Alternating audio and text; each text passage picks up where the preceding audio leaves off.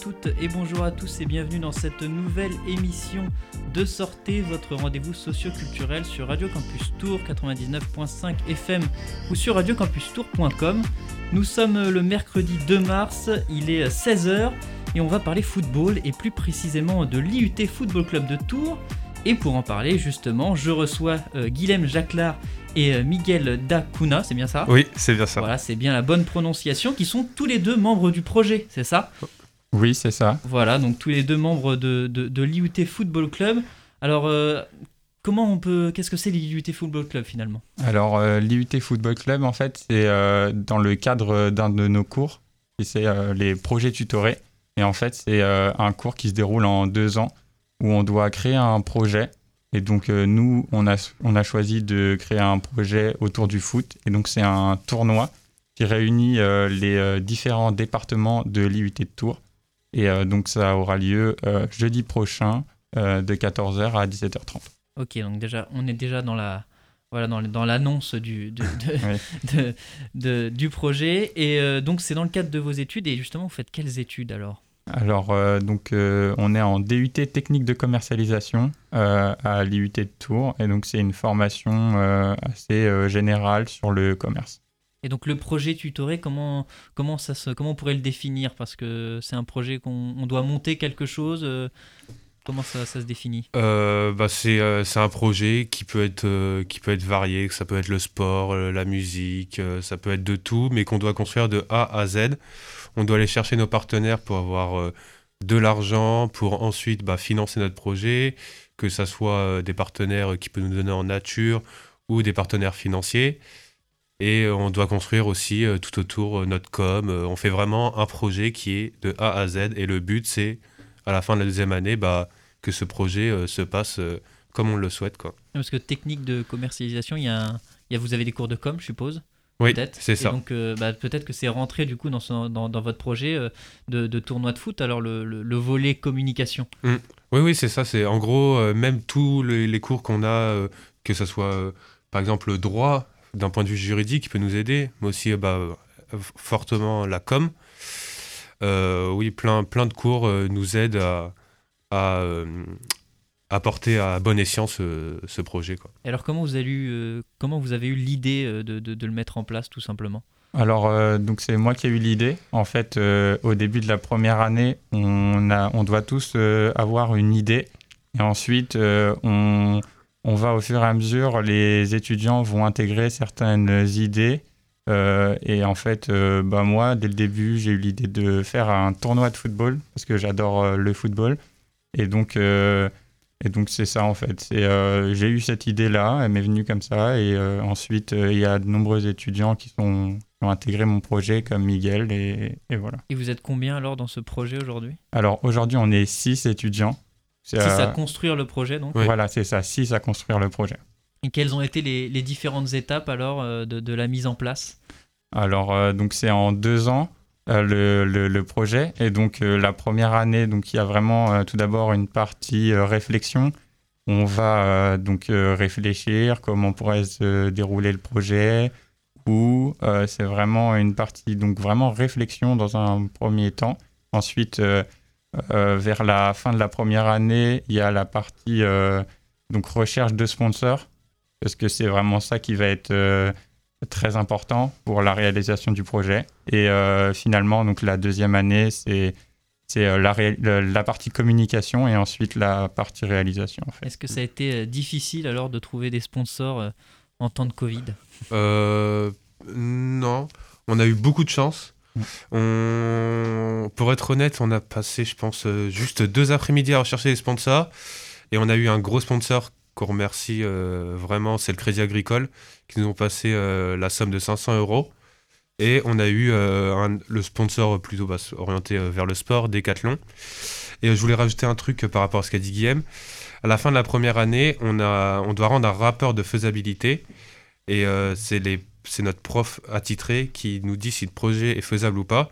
Et s'il n'est pas, faisable, à la deuxième année, on doit s'orienter vers un autre projet. Et nous, il a été considéré comme faisable. Et du coup, ça fait maintenant deux ans, euh, un an et demi qu'on fait ce, ce projet. Bon, alors vous avez passé toutes les étapes, et là, donc, euh, jeudi 14 mars, c'est ça 10 mars. Euh, 10 10 mars, excusez-moi, je fais de la mauvaise euh, publicité. donc, jeudi 10 mars, c'est un peu la- la- la- l'aboutissement donc, de, tout, ça. de, tout ce, de tout ce projet. Et comment ça va se passer alors, ce tournoi? Comment ça va se dérouler? Euh, ça va se dérouler en un tournoi où il y aura 8 équipes. Il y aura 3 équipes de TC. euh, Technique de. technique voilà. commercialisation, une équipe de GEA gestion euh, des entreprises administration, une équipe de carrière sociale, une équipe de technique commercialisation spécialisée agroalimentaire, une équipe De GE2I. GE2I, euh, j'ai plus le nom en tête. euh, Tous- tous les IUT finalement euh, ont constitué, à Tours, ont constitué les leur départements, équipe. ouais. Tous les départements d'IUT Voilà. ont constitué leur équipe. Euh, donc, est-ce qu'il y a 8, départements d'IUT à Tours Bah justement, on a eu un, enfin, un souci, euh, on n'a pas eu de demande par rapport au département Infocom, Infocommunication et département euh, Génie Biologie. Du coup, on s'est tourné vers les techniques commercialisation et les GEA Gestion Entreprise et Administration parce qu'il y avait beaucoup de demandes. Du coup, ils ont euh, bah, en TC trois équipes et en GEA deux équipes. Et bah, pour répondre à la question, du coup, ça fera huit équipes où il y aura sept joueurs. Euh, ça, ça sera un 7 contre 7 sur demi-terrain où il y aurait quatre poules, euh, deux poules pardon, de quatre équipes et il y aura une phase d'élimination et à la fin il y aurait le vainqueur de, de l'IUT et le vainqueur de bah, notre projet quoi. Et alors, le, le vainqueur a quelque chose à, à remporter ou alors euh, les, juste les honneurs déjà? C'est bien, hein, mais. Alors euh, oui, il, y a, il, y a- il va y avoir des prix. Donc euh, on ne les a pas encore euh, dit, donc euh, on va pas, on va pas s'avancer ici. Mais en tout cas, euh, il y a des prix à gagner et également une coupe à mettre euh, en évidence dans euh, son département. Il y aurait, euh, pour vous donner une tranche, entre euh, 300 et 400 euros de, de lot à gagner pour les premiers. Parce qu'on a fait un sondage aussi euh, sur notre compte Insta, s'ils préféraient que ça soit que le gagnant qui remporte les lots ou les trois premiers. Et euh, 75% préféraient que les premiers pour avoir des gros lots. Et, et voilà. Ouais, on est dans une ambiance de compétition. alors. Exactement, oui. Et, euh, et je suppose donc que vous êtes euh, tous les, jeux, tous les deux joueurs de foot alors, alors est-ce que vous, ça fait combien de temps que vous pratiquez? Comment vous avez commencé? Alors moi, j'ai fait euh, donc en tout 9 années de football.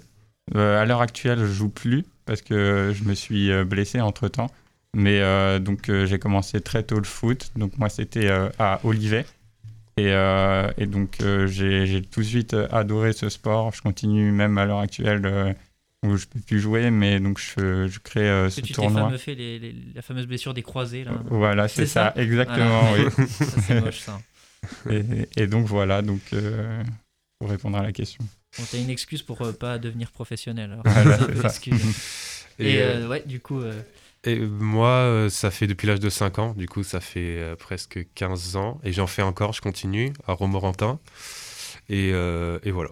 Et donc vous êtes, euh, on l'a dit tous les deux, étudiants euh, à, à l'IUT Tech de Côte Tour. Et comment les étudiants ils, partagent leur temps? Est-ce que vous arrivez à partager votre temps? Alors bon, tu t'es blessé, mais euh, Mm. euh, comment vous partagez votre temps entre les études et, euh, et le sport? Est-ce que c'est faisable euh, ou alors il y, en a beaucoup qui arrêtent parce qu'il y a beaucoup de travail? Euh, les études et le sport ou les études et le projet? Les études et le sport. Et le sport Euh, Bah moi, avant, les, avant d'être à Tours, je faisais trois entraînements par semaine plus un match le week-end.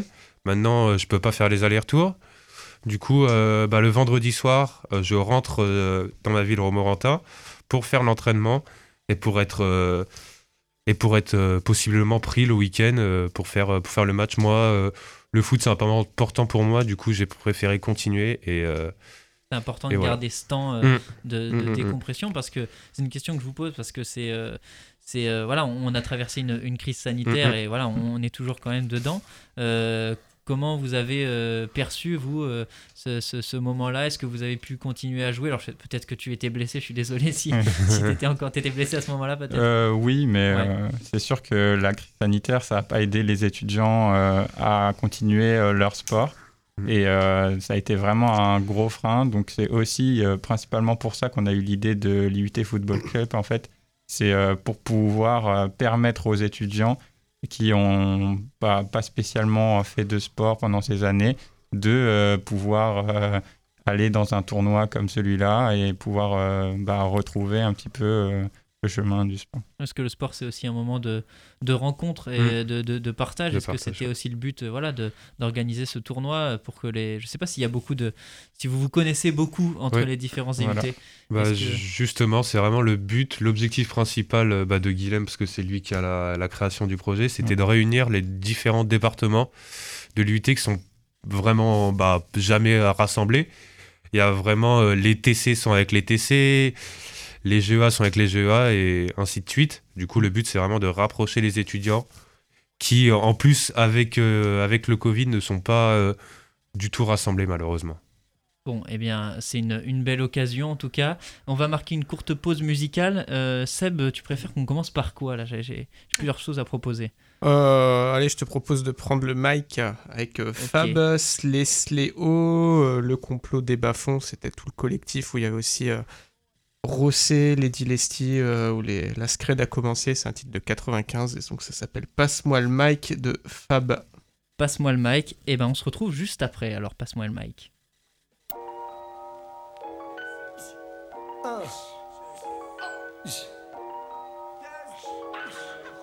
Écoute ça Les LSO sont dans la place, mec Les beaux prophètes sont dans la place, mec Les Slayho sont dans la place, mec. Comment les Fab sont dans la place, mec. Passe-moi le mic, t'es pas dac Passe-moi le mic, t'es pas dac Passe-moi le mic, t'es pas dac Je prends le microphone pour le couple des bas-fonds. Passe-moi le mic, t'es pas dac Passe-moi le mic, t'es pas dac Passe-moi le mic, t'es pas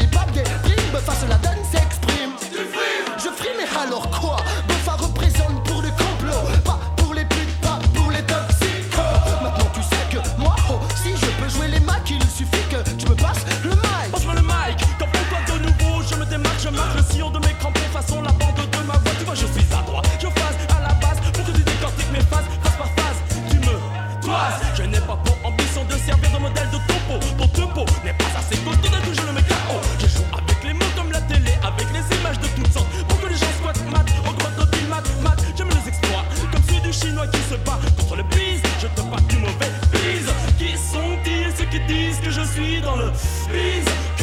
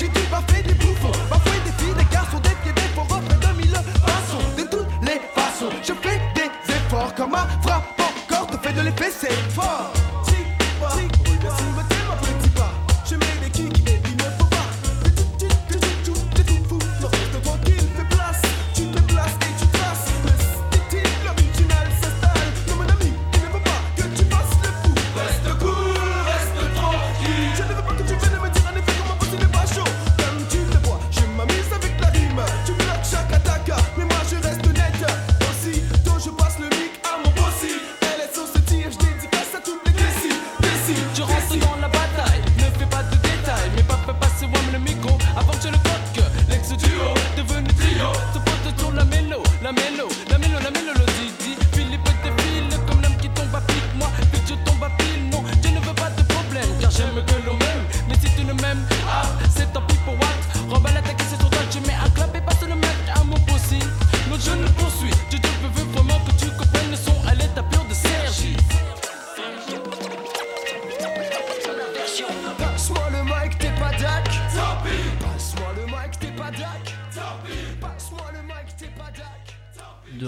sur Radio Campus Tour 99.5 FM ou sur radiocampustour.com. Vous êtes toujours dans votre rendez-vous socio-culturel Sortez. Nous sommes déjà dans la deuxième partie de cette émission et aujourd'hui on parle de foot et plus précisément de l'IUT Football Club avec, euh, avec eh bien, euh, ses, fondateurs finalement, enfin qui font partie de ses fondateurs, avec euh, voilà, Guilhem Jacquelard et euh, Miguel Dacuna, voilà, qui sont tous les deux membres du projet. Et est-ce que vous pouvez tiens, rappeler aux, aux auditeurs rapidement comment ça se comment ça s'organise ce projet alors Donc euh, c'est un projet, donc euh, le but c'était de créer un tournoi de football donc, qui réunit les différents départements de l'IUT. Et donc c'est un tournoi de football mixte. Et euh, donc bah, en fait c'est les différents départements de l'IUT qui s'affrontent. Et au final le but c'est d'élire un vainqueur qui recevra un trophée et qui pourra l'exposer dans son département. Et donc, euh, si on parle de foot, on, on parle forcément à des passionnés. Ouais. Vous êtes tous les deux passionnés de foot, vous êtes tous les deux joueurs de foot. Alors, euh, je, je suppose que vous supportez une équipe. Alors, Alors oui, moi je suis un grand fan du Real de Madrid depuis tout petit. ok. Et moi, je suis un grand fan de l'AS Monaco. Et dans le studio, on a aussi Seb, qui est voilà, notre expert foot euh, de Radio, de Radio Campus Tour, euh, qu'on peut retrouver d'ailleurs dans Sigalco United. Ouais, et qu'on retrouvera euh, ce soir à 20h30. C'est de rediff ce soir d'une émission que j'avais faite euh, il y a deux ans déjà. C'était sur euh, le Dynamo Kiev, euh, l'équipe de 86 qui avait remporté la, la Coupe d'Europe des vainqueurs de coupe. Et euh, ben, l'actualité fait que euh, voilà, on parle Ah oui, beaucoup en ce moment de, ouais.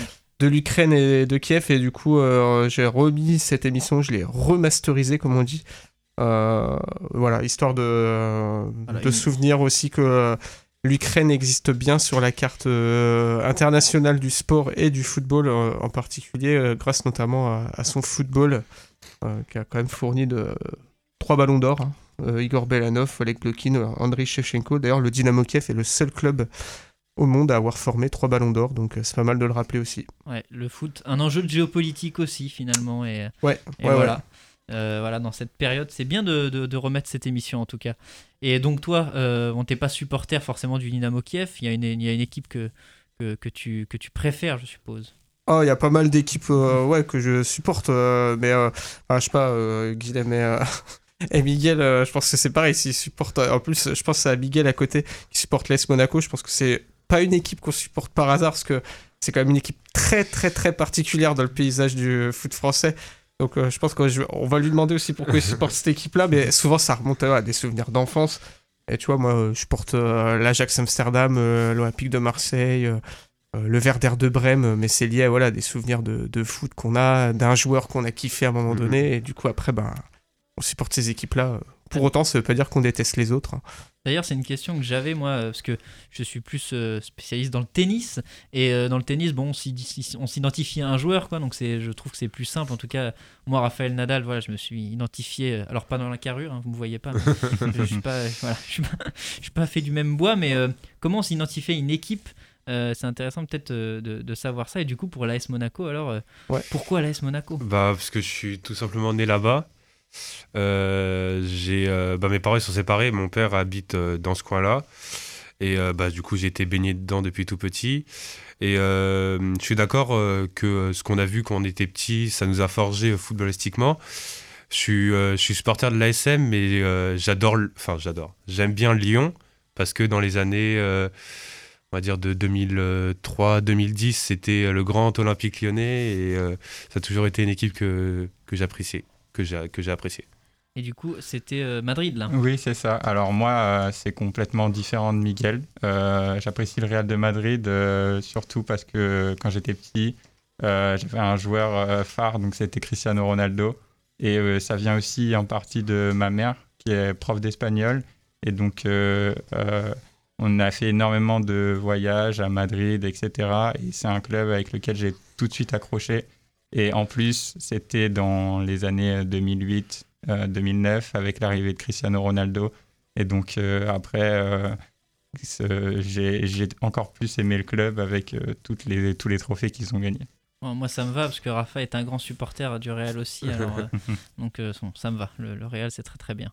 Ouais, bien que Rafael Nadal, il a, avant eh d'être un grand joueur de tennis, mmh il a été le neveu de, de Miguel André Nadal, qui était un, grand défenseur du Barça. Euh, plus, de, plus de 250 matchs avec le FC Barcelone, donc un, vrai pilier de l'équipe euh, euh, de, la Dream Team de Johan Cruyff. Une grande famille de sportifs. Ouais, une grande famille de sportifs, ouais. Et il a fini par devenir a tiré la couverture à lui, mais au départ, on parlait souvent du neveu de Miguel André Nadal, et en fait, Miguel André Nadal est devenu l'oncle d'eux, en fait. C'est ça qui est assez rigolo. Là, ça a un peu changé, mais bah, Rafa devait jouer au foot à la base. Hein. Il était destiné euh, pour faire une carrière dans le foot. Enfin, il, avait, il était très bon. Alors après, au Balear, je sais pas ce que vaut le niveau. En tout cas, il a joué dans les équipes jeunes du, euh, du, RCD Mallorca. Après, je sais pas. Euh, enfin, voilà, à un moment donné, il y a eu la bascule tennis. Après, voilà, l'oncle Tony a, a flairé le, talent euh, du jeune Rafa. Et bon, voilà, on voit ce que ça, ce que c'est devenu. Euh, alors, euh, oui, une petite question aussi, parce qu'on va passer après un podcast qui est dédié à l'argent dans le foot et mm. la direction que ça prend. Alors, c'est un peu la question dans tous les sports en ce moment. Hein. ça, c'est la question aussi dans le tennis.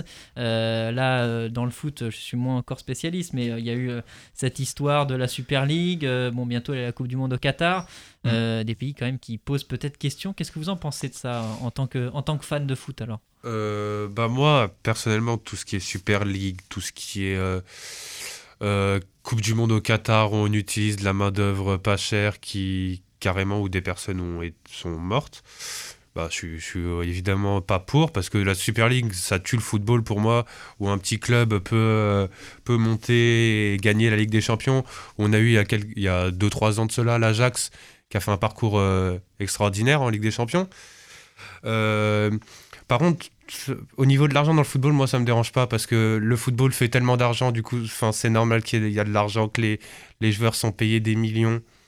Le foot génère tellement d'argent dans le système euh, mondial. Quand un Neymar gagne 30 millions par an, l'État français doit gagner peut-être 15 millions avec les, impôts et tout c'est donnant-donnant. Je pense que le foot génère tellement d'argent que ça soit normal que ça se répartisse. Euh, se répartisse au niveau des salaires des joueurs. Donc sur le, sur le salaire, euh, je crois que le podcast est plus dirigé voilà, sur, la, sur la structure en ce moment, ce qui est en train de se passer sur l'organisation des compétitions. Euh, est-ce qu'on va rester sous la même forme voilà. Et du coup, Guilhem, ton, ton avis? Ouais, bah, je suis assez d'accord avec Miguel. Euh, surtout concernant euh, la Coupe du Monde au Qatar et la Super League. Donc euh, je trouve que ça, ça tue un petit peu le football. Après, je comprends l'idée qu'a eu le président du Real de Madrid, donc qui est l'idée de faire vraiment une compétition avec les meilleures équipes. C'est sûr que sur le papier, ça donne envie à tous les supporters de, de foot, mais c'est vrai, comme a dit Miguel, que ça tue un petit peu le football et surtout ses exploits qui font que euh, la Champions League est aujourd'hui regardée par des millions de téléspectateurs. Mm. Bon Seb, je crois que tu avais fait une émission sur le capitalisme euh, dans le foot, donc tu as un avis plutôt tranché là-dessus. C'est pas un avis tranché, c'est en fait, faut pas... Voilà, tu, tu, peux pas euh, avoir un avis comme ça, toi, de but en blanc. Surtout qu'en fait, le, foot et le capitalisme vont de pair, en fait, mais, dès le 19e siècle, le, développement du football, son existence, surtout si tu pars d'Angleterre, c'est inhérent au développement du capitalisme euh, financier. La, césure, en fait, elle se fait euh, à partir du moment où, euh, pendant longtemps, en fait, le, capitalisme se met au service du football. C'est-à-dire que pour grandir, des clubs de foot ont, bah, pris l'argent là, là où il était, et puis des entrepreneurs ont, su aussi faire preuve de, flair euh, et, aider le sport à se développer. La césure, a se fait à partir du moment où c'est euh, le football qui devient un objet du capitalisme. Et là, là c'est là que c'est dérangeant. C'est quand c'est le capitalisme qui fixe les règles. Et, euh, et, on parle souvent du modèle américain et on a déjà fait des émissions là-dessus, Maxime. Et quand on prend modèle la, NBA, qui est le championnat fermé par excellence, voilà, c'est la culture nord-américaine, euh, du sport, euh, du sport spectacle et du sport produit de consommation. Mais en Europe, on n'est pas du tout dans le même objet culturel. Et on parle vraiment de culture, c'est-à-dire que euh, le supporter italien, portugais, espagnol, allemand euh, ou anglais, on lui fera pas avaler ce genre de couleuvre. quoi. Euh, Il y a une structure de nos championnats qui appartient aussi euh, quelque part à, à notre histoire. Hier, toi, il y avait une demi-finale de Coupe de France, c'est la plus vieille des compétitions de football euh, en France, et elle passait sur une chaîne privée. Pendant que dans le même temps, gratuitement sur une chaîne de la TNT, on pouvait voir une demi-finale de Coupe d'Italie. Donc c'est vrai que ça, ça pose quand même question sur le rapport, ouais, le rapport des, du football à, comme produit financier finalement. Donc euh, Ouais, bah on, se pose en tout cas la même question. J'étais Ouais. venu dans Sport Pas Plus Mal pour parler de, de, de l'argent dans le tennis et de, voilà, de- du, du glissement. euh, euh, bah voilà, le, le- le tennis se consomme aussi comme un objet, voilà, de, de- de- comme un produit de consommation tout simplement. Et voilà, des, des compétitions historiques sont en train de, de disparaître. La Coupe Davis a disparu au profit bah, d'ailleurs de Gérard Piquet qui a, qui a voilà, mis sur la table cette magnifique idée avec euh, beaucoup d'argent de, de faire une Coupe Davis, mais euh, que dans le même pays, en fait, euh, dans le sien. Et donc, bah, forcément, ça a trahi un petit peu l'historique de, de, cette compétition. Mais voilà, je sais pas qu'est-ce qu'on on peut faire con- contre ça en tant que supporter. Moi, ça m'inquiète un petit peu pour mon sport. Après, voilà, peut-être qu'il y en a qui y trouveront leur bonheur. hein. bah, il y a, il constate globalement dans, sur une majorité de, de, de fédés qui étaient habituellement des grosses fédés euh, de foot euh, partout euh, au sein de la FIFA, les fédérations françaises de football, d'Italie, d'Allemagne, qu'il y a une baisse euh, du nombre de licenciés Ouais, et il y a une baisse aussi, aussi du nombre de téléspectateurs. Donc en réalité, euh, ils sont en train de, ils ont, ils sont en train de casser le joujou. Donc euh, de toute façon. Bon, pour, pour, euh, pour changer de sujet, parce que c'est. Ouais, Moi j'avais une question aussi à poser à Guilhem et à Miguel, c'était sur le tournoi de foot qu'ils organisent. Est-ce que c'est un tournoi euh, mixte? Les étudiantes peuvent participer? Oui, c'est ça. En fait, c'est un tournoi mix parce que euh, j'avais déjà cette idée euh, lorsque bah, j'ai eu l'idée euh, du tournoi. Mais euh, en fait, en plus, euh, notre sponsor, le Crédit Agricole, est très tourné aussi vers euh, la, la mixité. Et donc, euh, donc euh, on a mis en place euh, ce, ce choix. Et en plus, euh, il y a énormément de filles qui vont pouvoir y participer. Donc, euh, c'est super. Et comme c'est du 7, c'est du 7 contre 7, hein, ça? Donc j'imagine en plus sur du 7 contre 7 que euh, même s'il y a des étudiants et des étudiantes qui n'ont pas un niveau euh, footballistique, on va dire, ça. flamboyant, peuvent Ouais. participer. C'est, Mm, mm. on est quand même dans un esprit aussi où tout le monde, tout le monde peut jouer. Quoi. Oui, oui, c'est vraiment ouvert à tout niveau. euh, Il n'y a pas de niveau requis. Il y a même pas, on a interdit les crampons pour euh, aussi souci d'équité. S'il y en a, ils ont des crampons, il y en a, ils en ont pas. Même euh, par sécurité. Pas de tacle à la tête. Enfin, voilà, c'est ça. C'est ça, c'est ça. Et euh, non, du coup, on est vraiment ouvert euh, à la mixité. Et, et voilà. Alors, euh, en parlant de niveau pas, flambo- pas flamboyant pardon, en foot, bon, c'est mon cas, et on cherche pour notre émission, donc pour, enfin pour notre semaine qui va être dédiée au sport, le 28 mars, on aura une semaine sur Radio Campus Tour qui sera dédiée au sport. Et euh, on, recherche des témoignages qui sont euh, voilà, de, de personnes qui seraient mauvais dans un sport. Alors vous êtes euh, voilà, très très bon en foot, est-ce qu'il y a un sport où vous êtes moins bon? Vous êtes même carrément Euh, nul, Ouais, on nul, peut le dire. nul, hein, hein. Honnêtement. euh, Ah, ils no- sont bons partout en fait. ils bah, sont non. décathloniens. Non, non, bon partout. Ça serait, ça serait mentir, mais euh, je suis sportif, du coup, à chaque fois, j'essaie de me donner à, à 100%. euh, mau- mau- mauvais. En ping-pong ou- En bobsleigh, euh, apparemment, vous n'êtes pas fameux. hein. Je- Ah, euh, après, ça, curling jamais fait. J'ai jamais fait. Bah, Même le tennis, j'en ai fait, du coup. euh, Eh ben, c'est quand tu veux. hein. En, joca- en. Euh, Et toi, Seb, est-ce qu'il y a un sport euh, ouais, tennis. euh, non, Ouais, je- tennis, euh, non. ah, Peut-être le rugby où je suis mauvais. Euh, moi, je dirais le handball. Je suis, ouais. je suis pas très bon, surtout à la finition. À chaque fois, Euh, j'arrive à bien courir vu que j'ai pas mal d'atouts euh, grâce au foot. Mais euh, à chaque fois, quand il s'agit de finir avec les mains, c'est plus compliqué qu'avec les pieds. Je sais plus quel joueur de foot euh, vient de d'entamer une carrière en tennis. Euh, alors là, ouais, faudrait que... ah, c'est dommage. J'ai pas l'anecdote pour nos, pour nos auditeurs, mais. J'aurais, pas, j'aurais dit Mitroglou, mais euh, ça, ça aurait été Non, c'est pas ça, mais euh, il y, a- il y a vraiment un joueur là qui est. qui est- alors, euh, il, ouais, il- il doit être à 15-3, donc euh, ça- le classement, c'est pas, c'est pas exceptionnel, mais c'est- voilà, il, sait jouer quoi. Mais bon, euh, je suis désolé, je n'ai, je n'ai pas le nom, voilà, je tease, euh, je tease le nom et, et je ne l'ai pas. Eh Bien écoutez, merci beaucoup euh, d'être passé au, micro de Radio Campus Tour. Merci Seb d'être euh, d'être intervenu. Et comme je le vous le disais, euh, voilà, on va s'écouter euh, une rediffusion donc de- du magazine d'actualité d'Arte, 28 minutes, qui consacrait ce numéro à l'argent donc dans le foot. Voilà, et euh, là, on en parlait, la création d'une compétition privée par 12 grands clubs de foot européens, la fameuse Super League, le boycott grandissant de la prochaine Coupe du Monde au Qatar. L'argent a-t-il perverti l'esprit sportif? C'est la question que se posent les intervenants d'Elisabeth Quint. C'est un tournoi entre Happy Few, 12 clubs européens, parmi lesquels les prestigieux Real de Madrid, Manchester United ou encore la Juventus de Turin ont décidé de créer leur propre championnat de football. Financé par la banque américaine JP Morgan, la Super League, c'est son nom, se jouera entre les clubs les plus riches. De quoi écœurer certains fans de foot aux quatre coins de l'Europe. Malheureusement, le football est devenu une affaire d'argent. Rien de plus. Je pense que tous les clubs devraient avoir le droit de disputer des compétitions européennes. La Super League, ce n'est qu'une autre compétition faite pour gagner davantage d'argent. Car cette nouvelle compétition sportive est surtout une nouvelle poule aux œufs d'or pour les quelques clubs triés sur le volet. L'argent des sponsors et des droits de retransmission aiguise déjà toutes les convoitises. L'UEFA, l'entité qui gère le football européen et organise la Ligue des Champions, crie à la concurrence déloyale et menace de sanctions. Les joueurs qui évolueront dans les équipes susceptibles de jouer dans la ligue fermée uh, uh, seront interdits de participation à la Coupe du Monde et aux Euros.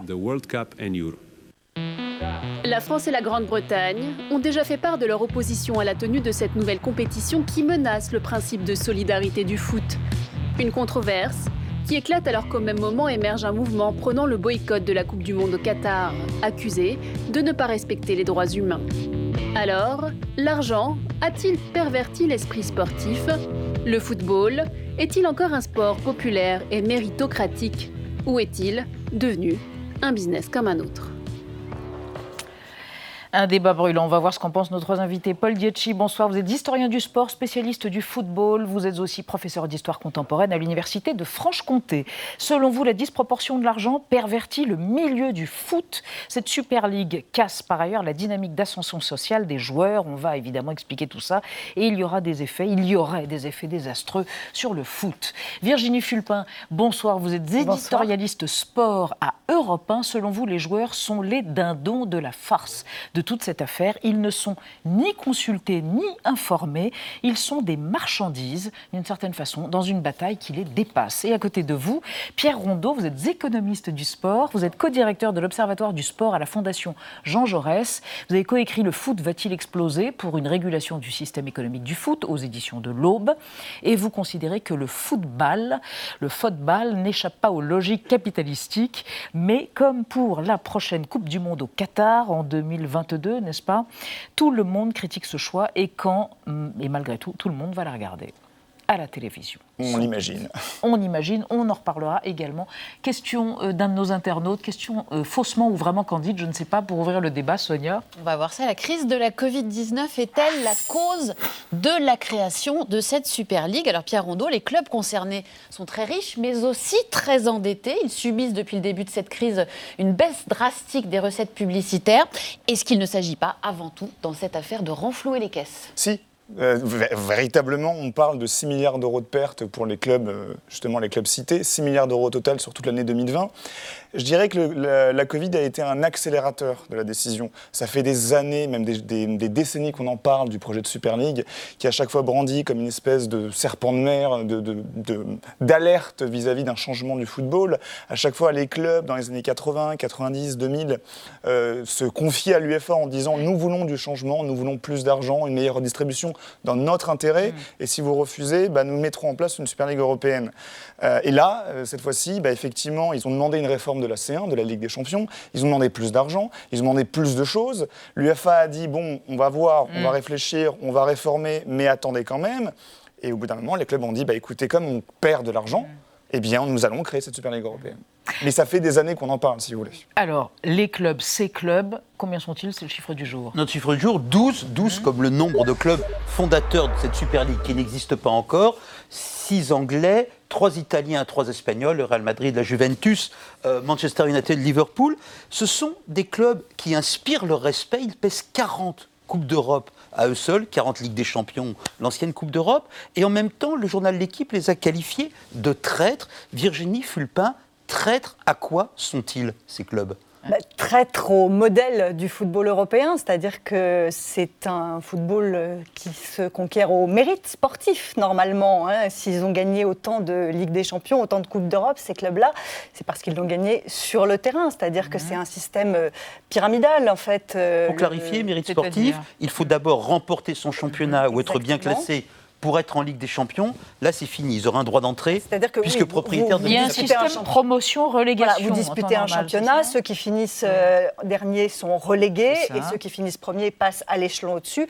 Et euh, le champion d'un pays et quelques autres selon les pays, puisque par exemple en Angleterre ce sont les quatre premiers qui sont qualifiés pour la Ligue des Champions, se qualifient. Mmh. Alors que là, on parle plus de mérite sportif, c'est-à-dire qu'on a choisi euh, ces clubs selon leur puissance, selon leur richesse, et on ferme la ligue, c'est-à-dire que quel que soit leur résultat, ils feront partie des meilleurs clubs la saison ensuite. Historiquement, il y, a une sorte de, césure, de rupture euh, fondamentale. il y a à la fois une très grande continuité et une rupture. La continuité, c'est quoi? C'est que le système de ligue a été créé à la fin du 19e siècle, sur le modèle américain déjà, mhm. pour réunir les meilleurs clubs professionnels et pour attirer le plus de spectateurs possible, face au modèle de la Coupe, dans lequel tous les clubs, qu'ils soient amateurs ou professionnels, peuvent euh, entrer. Et donc, l'histoire du football a été jalonnée par ces euh, euh, ligues plus ou moins fermées. En France, par exemple, c'est Peugeot avec le FC Sochaux qui a amené au bout d'une campagne de 4 ans la création d'une ligue qui est le championnat professionnel de première division.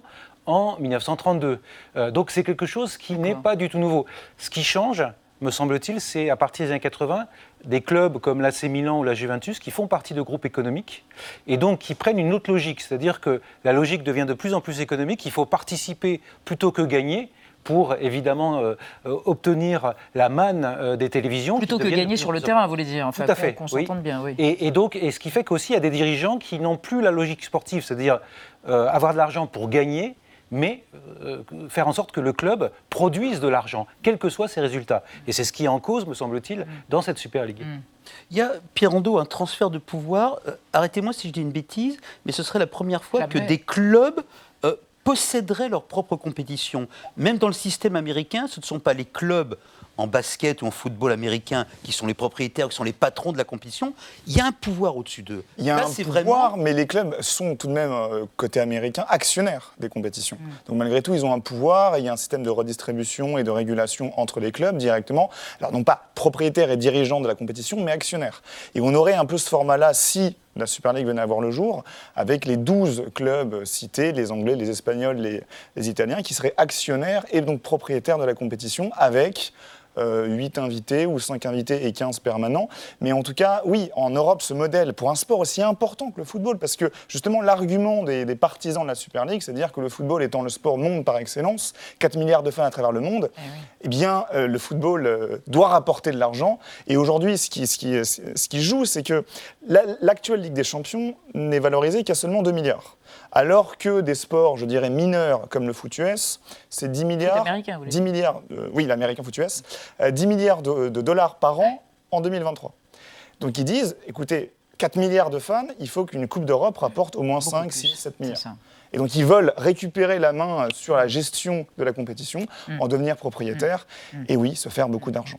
Alors vous disiez tout à l'heure qu'il y avait eu à maintes reprises des tentatives de créer ce genre de Super League. On va revenir avec notre archive. Euh, à septembre 1998, l'idée donc d'une Super League de football émerge dans la tête d'une société italienne de gestion des droits sportifs proche de Berlusconi à déjà la télévision. Ce projet n'avait pas abouti, mais la polémique était à peu près la même qu'aujourd'hui. Regardez. Je suis contre parce que je pense que ça, ça nuirait à tous, les, à tous les championnats nationaux. C'est tout pour le beau football et les grands événements, donc à partir de là, je crois qu'on y arrivera de toute manière. Dans les cartons de Media Partners figurent en fait deux projets de Coupe d'Europe, la Super League et la Pro Cup, pour le reste, aurait-on envie de dire. Nous mettons au point une compétition où selon nous il n'y aura pas de perdants. Pour les clubs, ce sera des rentrées financières en hausse et pour le public, des matchs de meilleure qualité. Derrière la Super League se profile donc l'ombre des grands opérateurs privés comme le magnat australien Rupert Murdoch, qui vient justement de racheter une partie de Manchester. L'UEFA, de son côté, propose des réformes. Chacun s'affronte au nom des grands principes. C'est l'argent qui décidera. Je pense que les sponsors, la télévision, euh, doivent être au service du football, doivent tirer des profits, ce qu'elles font. Mais en aucun cas, elles ne doivent être à la tête des organisations. Et donc toute euh, ligue nationale, toute fédération doit combattre ce genre d'idées. Claude vous avez tous souri en voyant Noël Legrette, qui est encore à la tête du football français aujourd'hui. en 20 ans. Et qui finalement n'a pas changé. Et qui est très opposé à cette Super League. Virginie, Virginie Fulpin, à l'époque, cette Super League n'avait pas vu le jour, mais l'Union européenne de football, l'UEFA, avait cédé aux demandes des grands clubs en élargissant, voilà, en leur donnant plus de pouvoir, plus de place dans la Ligue des Champions. Est-ce que ce scénario peut se répéter? Est-ce qu'au fond, cette Super League n'est pas un moyen pour les grands clubs de parvenir à autre chose bah, Je pense que là, c'est clairement euh, ce vers quoi on, tend. C'est-à-dire que euh, la Super League, les, 12 clubs frondeurs ont menacé. Euh, ils sont allés au bout, en fait, là, de, de, leur position. C'est-à-dire que la menace se fait de plus en plus précise. Hein, on commence dans 5 mois. Voilà, exactement. Ils se disent prêts à le faire dès maintenant. Bon, euh, il y a des conférences de presse tous les jours, euh, tout le monde se positionne mmh, euh, là-dessus. Donc, oui, toutes les cinq minutes à peu près. Et, et donc, en fait, il est fort probable qu'on arrive finalement à un compromis avec l'UEFA. Je ne sais pas, les négociations risquent d'être un peu houleuses, mais parce que ça va être compliqué pour l'UEFA d'être séparé de ces 12 clubs-là.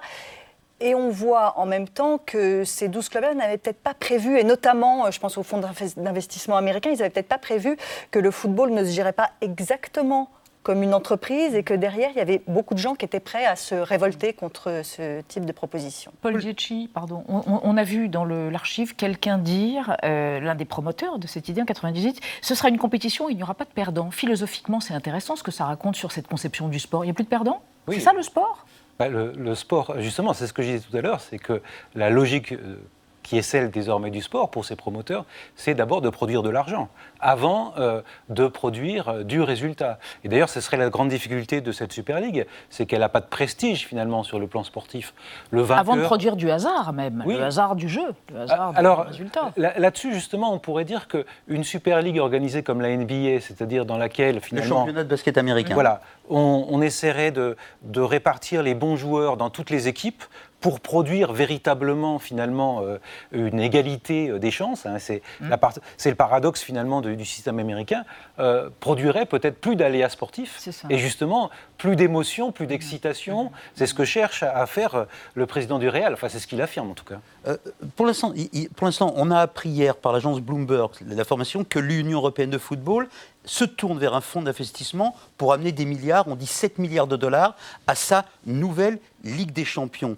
Au fond, que ce soit la Super mmh. League mmh. ou la Ligue des Champions maintenue, la logique de l'argent. Ah, mais maintenant, elle domine allègrement le football européen. Le football se joue à 11 et à la Alors, ce, qui est très intéressant, c'est de voir justement depuis l'annonce de la création de la Super League européenne, euh, tout le monde euh, crie, crie vraiment contre, s'oppose contre cette, Super League européenne en disant que le football, le football appartient à tout le monde, le football du peuple populaire même du côté de l'UFA, alors que l'UFA, depuis toujours, l'a fait dans un seul intérêt pécunier et mercantile. Et encore aujourd'hui, face au projet et à la menace Super League, va construire un projet alternatif avec un investissement de surenchère, valorisé normalement, d'après ce qui pourrait être dit, à plus de 7 milliards d'euros. On était à 5 pour la Super League, on passe à 7 pour l'UFA. Demain 10, ça va jamais s'arrêter.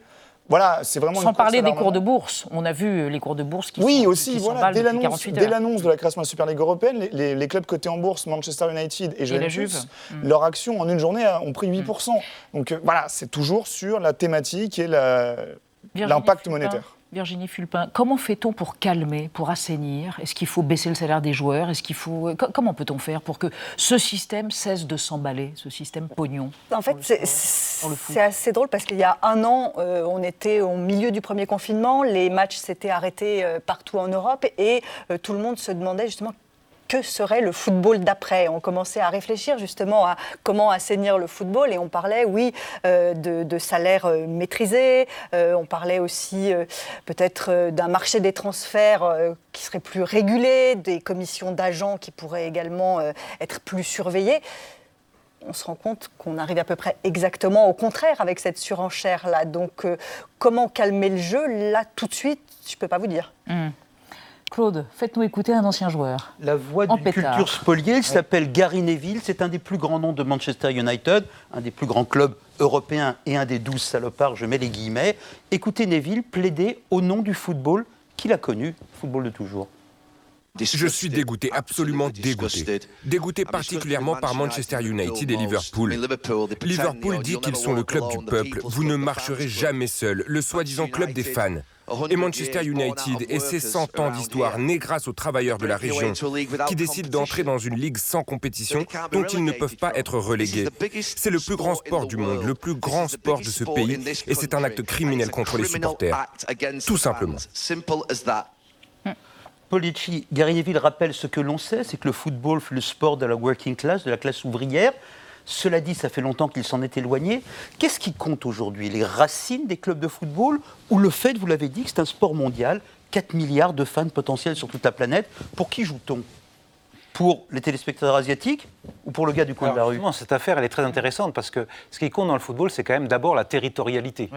C'est-à-dire, on va jouer dans tel stade historique, à Anfield euh, ou à Old Trafford, et ça reste d'ailleurs un lieu d'attraction, et c'est ce qui fait aussi euh, euh, son, intérêt financier. C'est ces touristes asiatiques, quand ils pouvaient venir, qui venaient acheter des maillots, qui venaient visiter, qui payaient un prix d'or les places dans les stades. Donc, il y a cette dimension qui fait partie finalement du business, qui reste forte, et qui fait quand même l'histoire, me semble-t-il, pour ceux qui aiment le football, de, de ce jeu.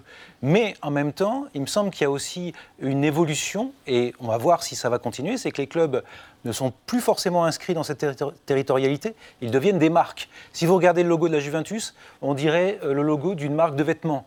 Et donc, une marque globale, c'est d'autant plus fort que la Juventus, finalement, est pas très bien ancré à Turin. Le, club le plus populaire, c'est le Torino. Donc on peut imaginer que euh, la, la, Juventus joue pour le monde mm. et pourrait très bien aller jouer une partie de ses matchs en Asie, euh, euh, dans cette Super League. On pourrait très bien imaginer qu'on aille jouer aux États-Unis. Quelque chose de complètement hors sol. Et hors sol, il y a, vous savez, c'est la, la, différence entre les everywhere et les somewhere. Mm. La plupart des clubs, ils sont somewhere, mais ces clubs-là, ils sont everywhere. Pour dire à quel point le football maintenant s'ancre dans cet aspect mondialisation et internationalisation, c'est que le, les premiers premier projet de Super League européenne qui était sorti avant cette fameuse Super League dont on parle en 2016, 2017, 2018, à l'époque, on parlait de la possibilité de pouvoir faire des matchs délocalisés à Miami, à Pékin, à Shanghai, des matchs à 11h et 13h pour le marché, pour le marché asiatique et des matchs à 23h minuit pour le marché américain. Donc ils ne se préoccupaient même plus du fan local, même européen à la rigueur, parce que le même fuseau horaire en Europe. Mais après tout, pourquoi pas? Ça fait des années que nous, Français, regardons les matchs de basket américains et nous sommes très heureux quand ils viennent. Nous encore une fois, 3 heures du matin pour les regarder. Donc encore une fois, oui, mais pourquoi pas? Pourquoi est-ce que le football n'appartiendrait qu'à l'Europe C'est la grande question, une question dont on devrait avoir des heures pour en débattre et en, et en discuter, et on ne l'a pas malheureusement, mais à qui appartient le football? Est-ce que le football appartient aux fans ancestraux de Paris pour le hmm. PSG, de Marseille pour l'Olympique de Marseille, ou le, football appartient aux Pékinois, aux New-Yorkais, et au monde entier finalement? Pourquoi son amour serait-il moins sincère que le nôtre? Je suis d'accord avec vous. Il y, a un autre aspect, c'est que le football est organisé sur l'État-nation. Hmm. Euh, la FIFA, c'est une fédération par État, et l'internationalisme, c'est d'abord ce rapport entre les États. Il n'y a pas d'espace supranational normalement dans le football. Et c'est ce qu'on veut constituer dans cette Super League. Donc, euh, alors c'est intéressant. Alors, mais alors, à propos des nations, comment expliquez-vous qu'Emmanuel Macron et Boris Johnson, Boris Johnson c'est doublement intéressant, c'est un Brexiteur et pourtant il s'est insurgé contre ces six clubs qui sont d'une certaine manière des Brexiteurs, qui veulent bah, rejoindre et créer Parce qu'il y a aussi les autres Pourquoi deux présidents de deux pays réagissent-ils avec autant de vigueur bah, contre ce projet? Boris Johnson, parce qu'il y, y, a tous les autres clubs anglais qui risquent de dépérir et qui vivent très bien actuellement des droits télé qui sont généreusement payés euh, à la Première Ligue. Donc euh, tout cela, ils vont perdre une partie de leur argent. Pour euh, Emmanuel Macron, c'est évident aussi la peur de voir aussi les clubs français, dont certains ont des modèles vertueux comme l'OL ou le PSG, être exclus finalement de cette Super League. Donc il y a cette dimension qui est importante. On évoque avec vous, Sonia, le boycott envisagé de la Coupe du Monde au Qatar en 2022. Oui, le Qatar, propriétaire du PSG, rappelons-le. Alors, faut-il boycotter la Coupe du Monde? Ça peut paraître étonnant que cette question ressurgisse 11 euh, années après la décision d'attribuer la Coupe du Monde euh, au pays, mais l'initiative est venue de Norvège et elle a surpris euh, un peu tout le monde. Un des meilleurs clubs du pays a appelé à ce boycott le 26 février dernier et il a été rejoint depuis par 14 des 16 principaux clubs de supporters du pays, accentuant la pression sur la fédération Fédération nationale de football norvégienne qui doit se réunir le 20 juin prochain pour décider de boycotter euh, ou pas la compétition. Un mouvement qui fait suite à une enquête du Guardian, le quotidien de centre-gauche britannique, qui a révélé qu'au moins 6500 ouvriers étrangers avaient péri depuis 2010 au Qatar sur les chantiers de construction.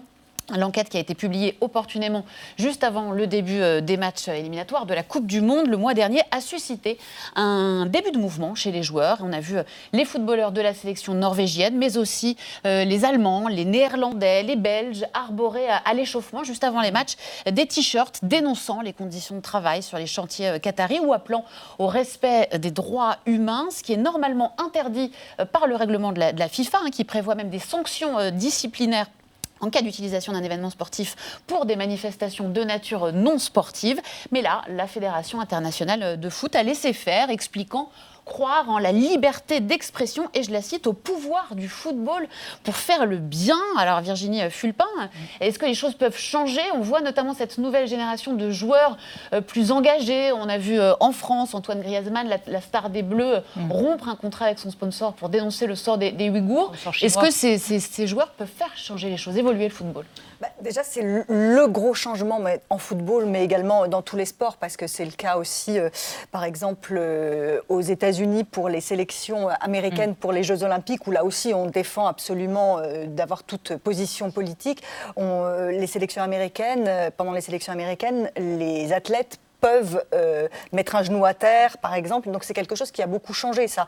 Et euh, c'est pour ça qu'on a vu euh, les joueurs, et notamment les joueurs norvégiens, mais aussi les Allemands, les Néerlandais, arborer des, des t-shirts mhm. pour les droits humains. C'est-à-dire que on est quand même loin du boycott là. Hein. C'est mhm. simplement montrer une prise de conscience. D'accord, une prise de conscience.